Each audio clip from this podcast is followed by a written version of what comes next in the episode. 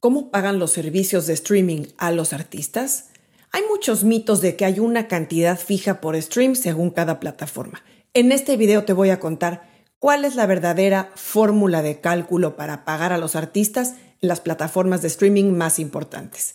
Estás en Mi Disquera, soy Ana Luisa Patiño. Esto es Mi Disquera. Mi disquera,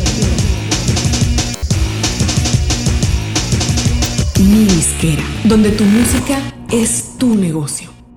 Es un hecho que el streaming es el formato predominante desde hace muchos años, representando actualmente más del 80% del ingreso proveniente de la música, siendo Spotify la plataforma más usada a nivel mundial con un 35% o más del mercado, es natural que los artistas siempre tienen la inquietud de saber a detalle cómo les pagan, cómo se calcula ese dinero que reciben los artistas por el consumo de su música.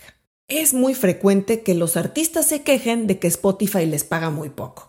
La realidad es que Spotify paga lo que paga porque los contratos que han hecho las disqueras, distribuidoras, agregadores, sellos, dictan esos términos poco favorecedores para la mayoría de los artistas. Del poco más de 2 millones de artistas que tienen su música en Spotify, solo un 1% representa el 77% del ingreso total que se llevan los artistas. Lo que desconoce la mayoría es que hay un tema que impacta de raíz este asunto de los pagos y es el modelo de liquidación. Muchos artistas creen que Spotify y las demás plataformas pagan una cantidad fija por stream o reproducción. Pero no es así. Hay muchas variables de por medio como cuál es el país de origen de cada stream, si son usuarios de paga o de plan gratuito, si son estudiantes o están en un plan familiar, etc. Además, incide también cuánto ingreso registra por publicidad Spotify o la plataforma que sea cada mes.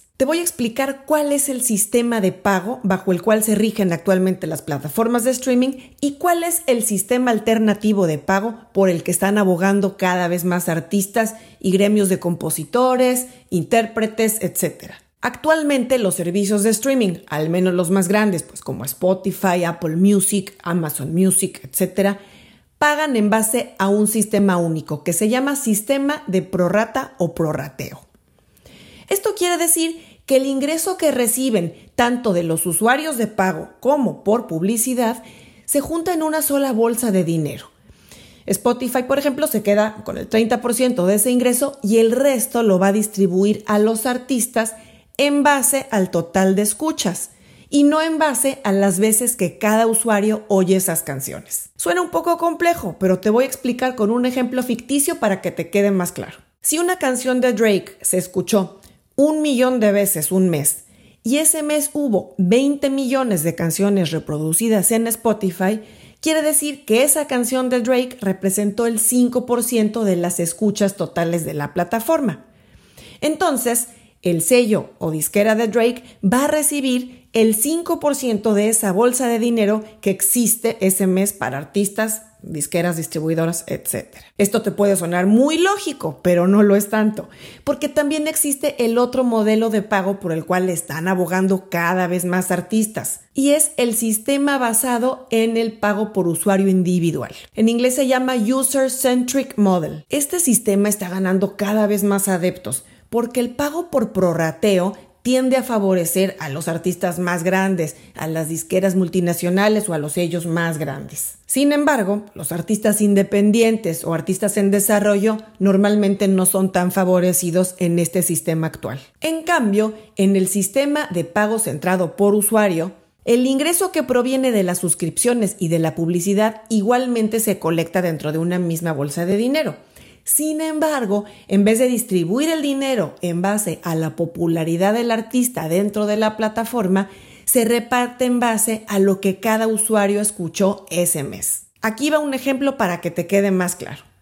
Si yo soy un usuario premium y pagué 10 dólares en diciembre y me la pasé escuchando todo el mes el disco de Navidad de Michael Bublé, en vez de dividir mis 10 dólares entre todas las canciones escuchadas en Spotify ese mes, le van a pagar todos mis 10 dólares a Michael Bublé, obviamente después del porcentaje que Spotify descuenta como plataforma. Eso puede sonar más justo, ¿verdad? Sobre todo si uno piensa como artista en recibir el beneficio directo de esa base de fans, sea chica, mediana o grande, y que ese ingreso no vaya a parar a la bolsa de artistas que van a arrasar por volumen en ese mes. Digamos que el esquema actual de prorrateo no fomenta ni la diversidad ni la equidad a nivel artístico en una plataforma tan masiva. El modelo de pago por prorrateo tenía mucho sentido al principio, pues cuando Spotify empezó a principios de la década pasada, sobre todo porque la base de usuarios era mucho más pequeña.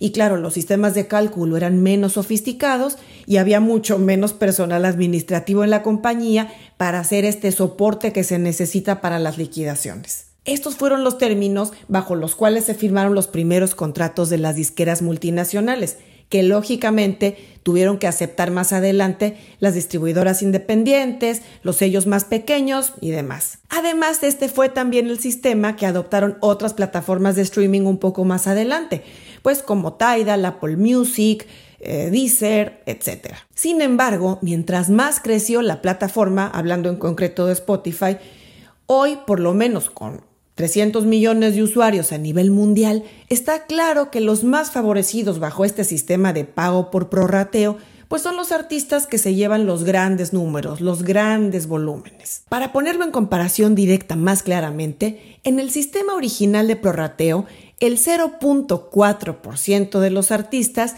reciben el 10% total de la bolsa de dinero, mientras que en el modelo de liquidación centrado en usuario individual este mismo 0.4% hubiera recibido el 5.6% del dinero.